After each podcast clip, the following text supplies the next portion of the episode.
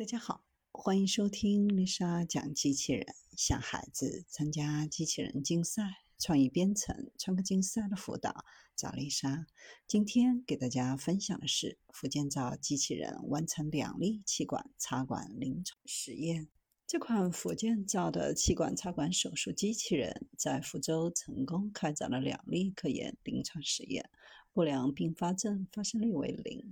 是国内首台气管插管机器人。气管插管是临床麻醉、心肺复苏及伴有呼吸功能障碍的极为重症患者急救抢救过程当中的重要治疗措施，是呼吸道管理当中应用最广泛、最有效、最快捷的手段之一。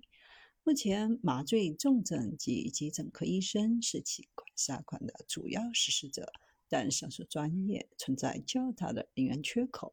我国平均每万人仅拥有麻醉医生零点五人，远低于美国的二点二人和欧洲的二点九人。这意味着医生长期处于高负荷运转的状态。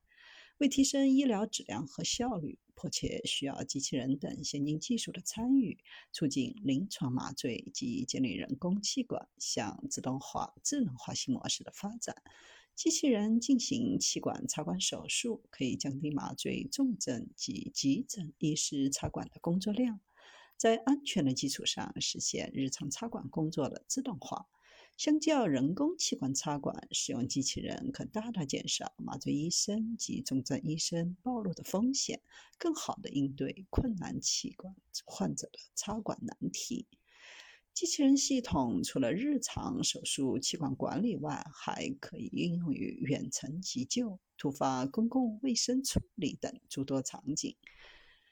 科研团队基于机器人技术和人工智能技术，对机器人的机构进行创新设计，开发内窥镜图像导航、机器人共享遥控操作、自主操作控制等。实现机器人在人体腔的环境感知和理解能力，以及对柔性纤细管的实时、连续、动态控制，使机器人能够顺利地沿着人体上呼吸道前进，突破现有医护人员接触式作业模式，实现麻醉过程当中自主操作，可促进智慧医疗、精准医疗的发展。机器人具有完全知识产权，可广泛应用于麻醉科、急诊科、ICU 等院内外急救现场，